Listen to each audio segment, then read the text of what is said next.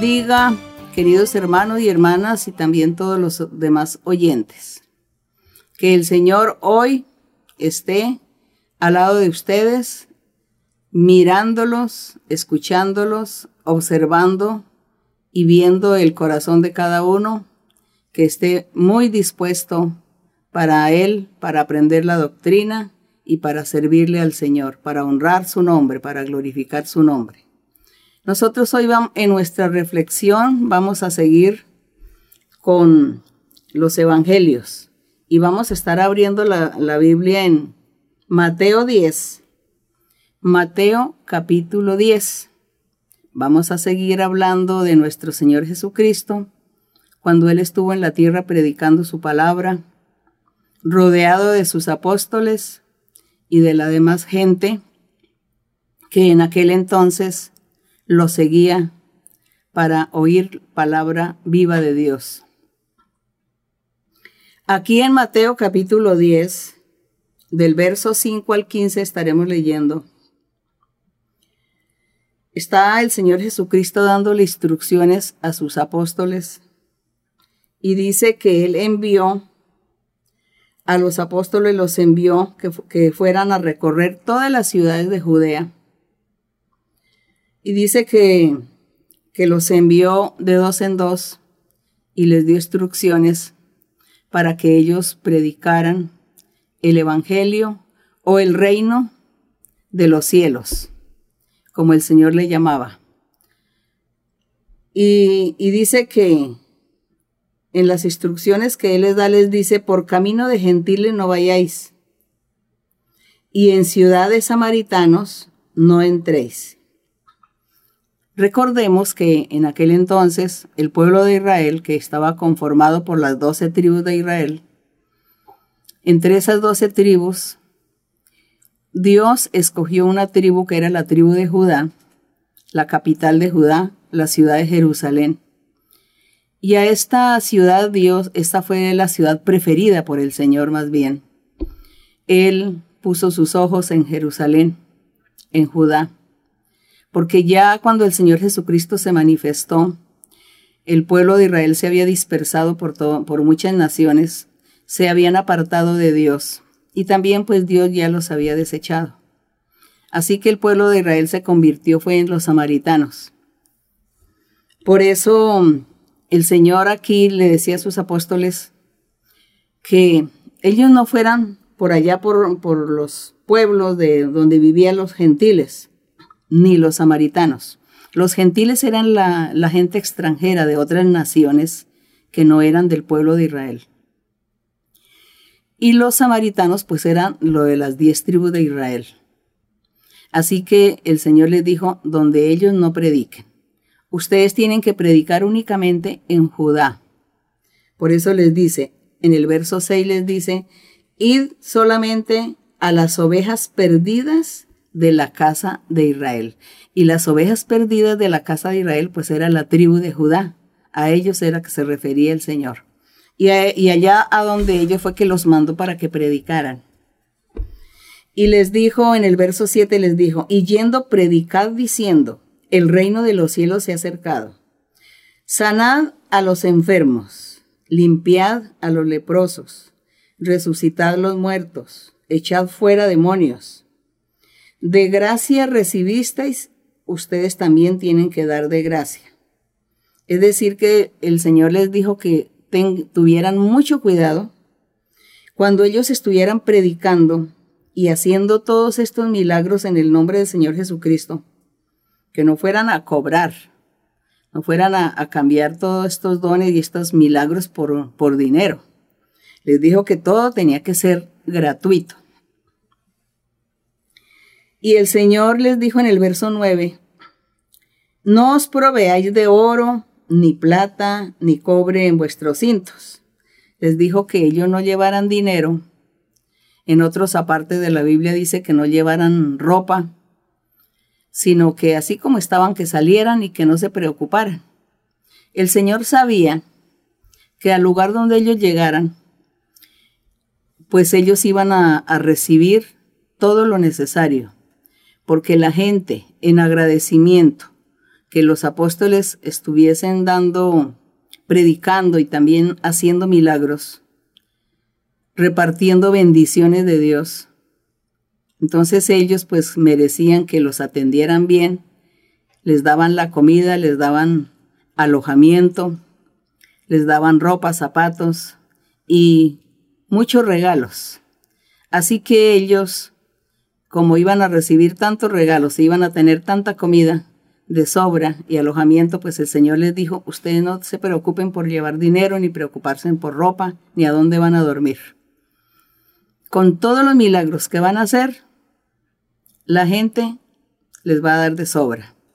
Esto era como parte de las bendiciones que el Señor les estaba diciendo a los apóstoles que ellos recibirían.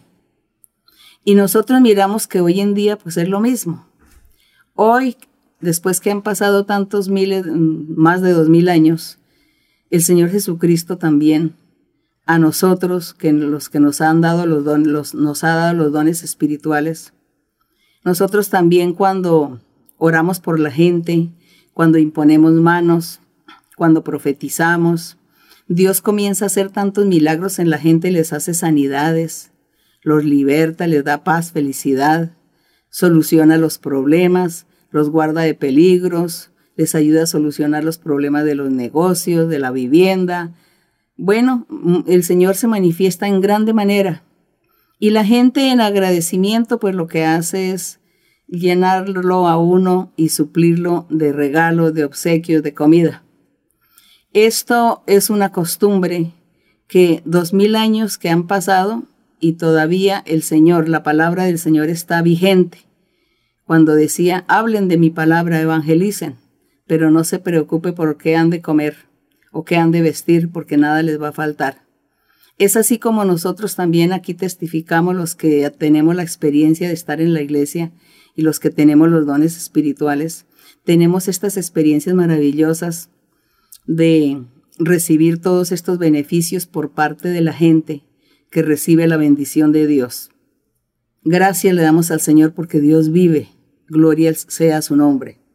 Entonces el Señor Jesucristo aquí le continúa dando explicaciones, instrucciones a sus apóstoles y les dice que, que no llevaran para el camino túnicas, no dos túnicas, ni calzado, ni bordón. Dice, el obrero es digno de su salario. Así les dijo a ellos. Y e, eso mismo acontece hoy en día. El obrero es digno de su salario. Gloria al Señor. Y así de esta manera nosotros vemos a ese Dios poderoso, misericordioso, que aparte de hacer milagros y señales y sanidades, de bendecir a la gente, darles paz y felicidad, aparte de eso también Dios suple y da mucha bendición material a su, a su gente, a los que le sirven a los que predican su evangelio, a los que trabajan en esa viña del Señor, haciendo esta labor hermosa de la evangelización. Y aquí el Señor Jesús le decía también a los apóstoles en, su manera de instruirlos, dice, en cualquier ciudad o aldea donde entréis, informaos quién en ella sea digno y posad allí, es decir, que se hospedaran en un lugar muy especial, que ellos no, no se hospedaran en cualquier parte, sino que antes indagaran a ver dónde ellos iban a hospedarse. El 13 dice, si la casa fuere digna, la paz que ustedes tienen vendrá sobre esa familia, sobre los dueños de la, de la casa, de la vivienda. Mas si la casa no fuere digna, porque seguramente de pronto los hospedaban y era gente hipócrita, gente falsa, mentirosa, gente que no iba a creer en el Señor, que iban a rechazar la palabra de Dios, que iban a estar criticando, murmurando, mm, hablando en contra de, de la palabra del Señor. Entonces ahí en ese momento pues esa casa no era digna y ellos pues en vez de, de, dar la bendición o Dios darle la bendición a esta familia, más bien iba a recibir era castigo por parte del Señor por no haber valorado o respetado a los enviados del Señor. Qué bonito es eso, porque yo recuerdo, así a manera de testimonio, yo recuerdo que cuando esta iglesia inició hace más de 50 años, Me acuerdo que el Espíritu Santo me ordenaba que fuera por las casas y llevara el mensaje. Y yo iba por las casas de las personas que yo conocía y eran personas que ya tenían conocimiento de Biblia, eran personas que iban a alguna iglesia evangélica. Y yo iba y los visitaba y oraba por ellos, les daba profecía, yo les imponía manos. Dios les hablaba, Dios los bendecía, les hacía milagros. Pero algunos de ellos me insultaron, algunos de ellos dijeron que yo era una loca, que yo era una endemoniada, que, bueno, no quisieron creer mi predicación, ni quisieron creer cuando yo oré y les di la profecía y les impuse manos por enfermedades para que Dios los bendijera. Entonces estas personas se enojaron y se fueron en contra mía. Yo lo que hacía era llorar, pero yo seguía adelante porque el Señor me decía, sigue tu trabajo, no te preocupes, sigue y ve a otro lugar y lleva el mensaje, que no todos te van a, menospreciar, no todos. Así que muchos escucharán mi palabra y entonces se van a añadir a mi iglesia y yo los voy a bendecir.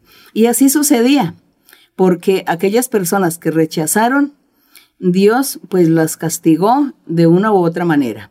Y aquellos que sí creyeron, pues gracias al Señor, que hasta el día de hoy pues están allí en la iglesia disfrutando de las bendiciones del Señor. Entonces qué bonito que estas experiencias que vivieron los apóstoles cuando el Señor los mandó a evangelizar casa por casa en las diferentes ciudades, pues también a mí me tocó ir por las casas a evangelizar y también sufrí los reproches, pero también sufrí la aceptación de mucha gente. Y le doy gracias a Dios que dos mil y tantos años han pasado y el Señor sigue siendo el mismo. Él habló en esa vez y se manifestó maravillosamente y hoy también lo hace el Señor con nosotros. Gracias le damos al Señor y por eso nos sentimos tan orgullosos de pertenecer a la congregación de nuestro Dios. Así que el Señor entonces dice, si alguno no recibiere ni oyere vuestras palabras, salid de aquella casa o ciudad y sacudan hasta el polvo de vuestros pies. Eso significaba que el Señor les iba a dar castigo a estas personas que no iban a recibir bien a los apóstoles ni a oír la palabra del Señor. Y dice el 15, de cierto os digo que en el día del juicio será más tolerable el castigo para la tierra de Sodoma y de Gomorra que para esa ciudad que menospreció la palabra del Señor. Entonces ahora vamos a pasar a Lucas 10. Aquí en Lucas 10, en el verso 17 al 20, encontramos la respuesta de los regresos de aquella gente que el Señor envió cuando ellos regresaron de haber cumplido con esa misión de haber estado de ciudad en ciudad, de casa en casa evangelizando. Y qué hermoso y qué bonito, porque como les decía, me recuerda también al principio cuando el Señor me mandaba a mí por las casas a evangelizar qué bonito es todo esto. Y ellos dice que volvieron, aquí en el verso 17 de Lucas 10, 17 dice, volvieron los 70 porque el Señor había enviado a 70, primero mandó a los apóstoles y después de eso envió a otros 70. Y aquí dice que estos 70 volvieron con gozo, eh, diciendo, Señor, aún los demonios se nos sujetaban en tu nombre. Es decir, que ellos oraban también por las personas que sufrían de brujerías, de hechicerías, y el Señor los libertaba y les quitaba brujerías. Recuerdo que también el Señor en ese tiempo me usó mucho también para quitar muchas brujerías, muchas hechicerías. Hoy también, hasta el día de hoy, el Señor me ha dado ese don maravilloso de orar contra las brujerías, las hechicerías y el Señor liberta. Qué bonito es esto, qué bonito es saber que tenemos un Dios poderoso, un Dios que vive, un Dios real un Dios que no ha muerto, que no se ha olvidado de sus seres y que aquí estamos en la presencia del Señor. Eso es lo hermoso. Y el Señor Jesús les dice a ellos, les dice, sí, yo sí veía a Satanás caer desde el cielo como un rayo. Aquí dice que Satanás caía del cielo como un rayo. habrá gente que dice, pero ¿cómo así que Satanás cae del cielo? Luego es que Satanás va a estar, el diablo va a estar allá en el cielo. Pues es que lo que llamamos cielo, nosotros levantamos nuestra mirada hacia arriba y vemos azul, o vemos las nubes, o vemos el sol, o las estrellas, la luna, y nosotros a eso le llamamos cielo. Pues en algún lugar de esos el diablo a veces se, se posiciona para mirar a ver a dónde puede ir a hacer mal hacer daño. Así que el Señor Jesús le dijo a, a la gente, le dice, sí, yo vi que Satanás caía del cielo como un rayo para hacerles mal por la envidia, por el odio y la rabia que sintió de que ustedes hubieran ido a evangelizar, a hablar de Dios y que la gente hubiese recibido la bendición mía. Entonces el Señor Jesús en el verso 19 dice, He aquí os doy potestad de hollar serpientes y escorpiones. Estas serpientes y escorpiones no son las físicas, sino son las espirituales. Estas serpientes son demonios. Los escorpiones son demonios poderosos, fuertes, que hacen el trabajo como una serpiente venenosa que mata y el escorpión también que mata, asimismo son estos demonios que hacen el mal en un ser humano.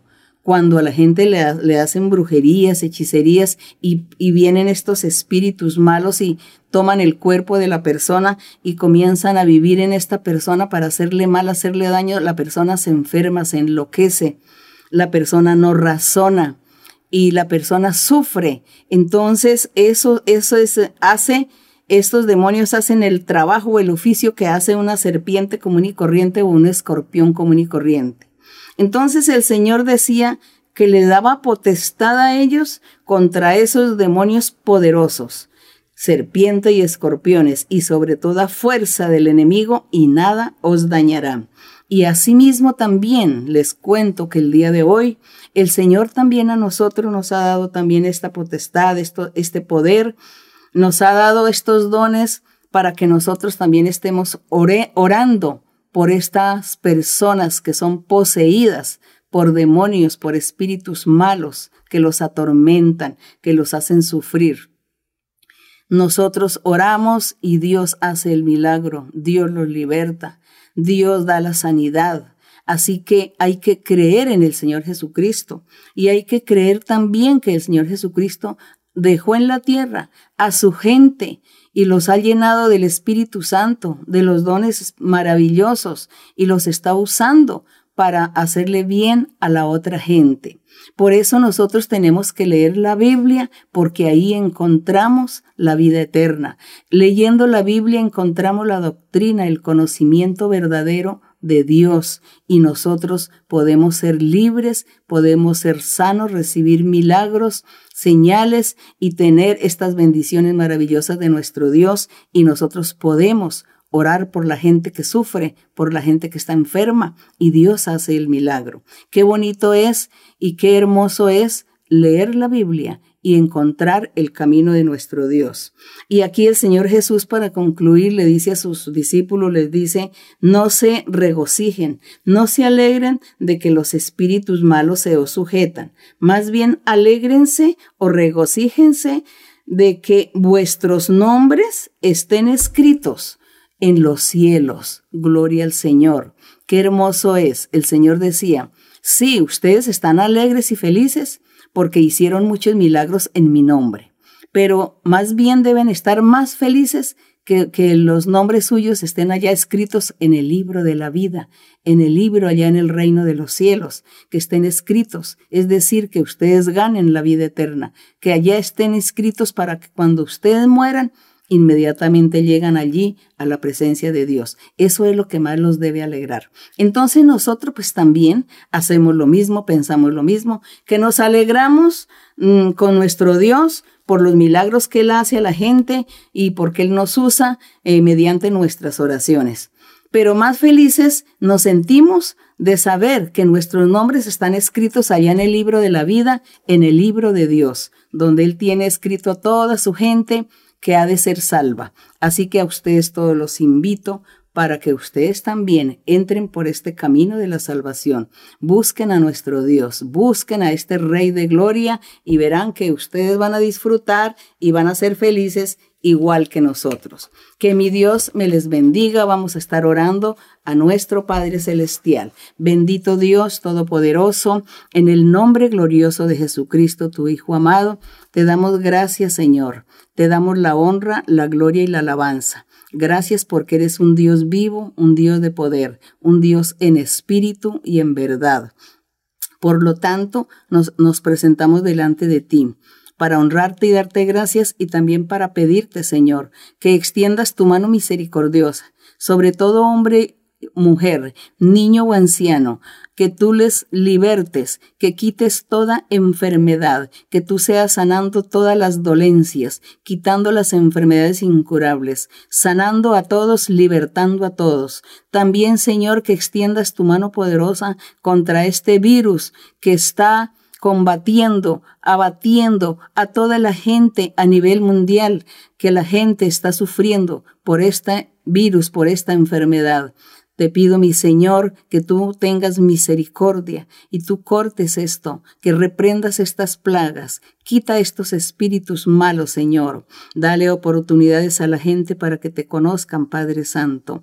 Dales esa oportunidad. Ayuda a todas las personas, a los que nos oyen, Señor, para que ellos también tengan en su corazón ese ardiente deseo de leer la Biblia, de buscar tu rostro, buscar tu nombre, alabarte y glorificarte, mi Señor, para que ellos reciban la sanidad, la liberación, para que ellos reciban la bendición, para que ellos sean guardados y protegidos del mal. Extiende tu mano, Señor, y bendice a cada uno en todos los aspectos de sus vidas, espiritualmente y materialmente. Gracias, Padre Santo, en el nombre glorioso de Jesucristo, tu Hijo amado, te lo pedimos todo. Gracias, Señor. La honra y la gloria sean para ti desde ahora y para siempre. Amén. Gloria a nuestro Dios. Estaremos cantándole al Señor ese coro 142 que dice, Alegría tengo siempre. Alegría tengo siempre en Jesús mi Salvador. Él me da un gozo sin igual y yo canto de su grande amor. Alegría tengo siempre en Jesús mi Salvador. Él me sin igual y yo canto de su grande amor. Gloria a mi Señor, gracias a nuestro Dios, que mi Señor me los bendiga a todos grandemente. Hasta pronto, Dios les bendiga.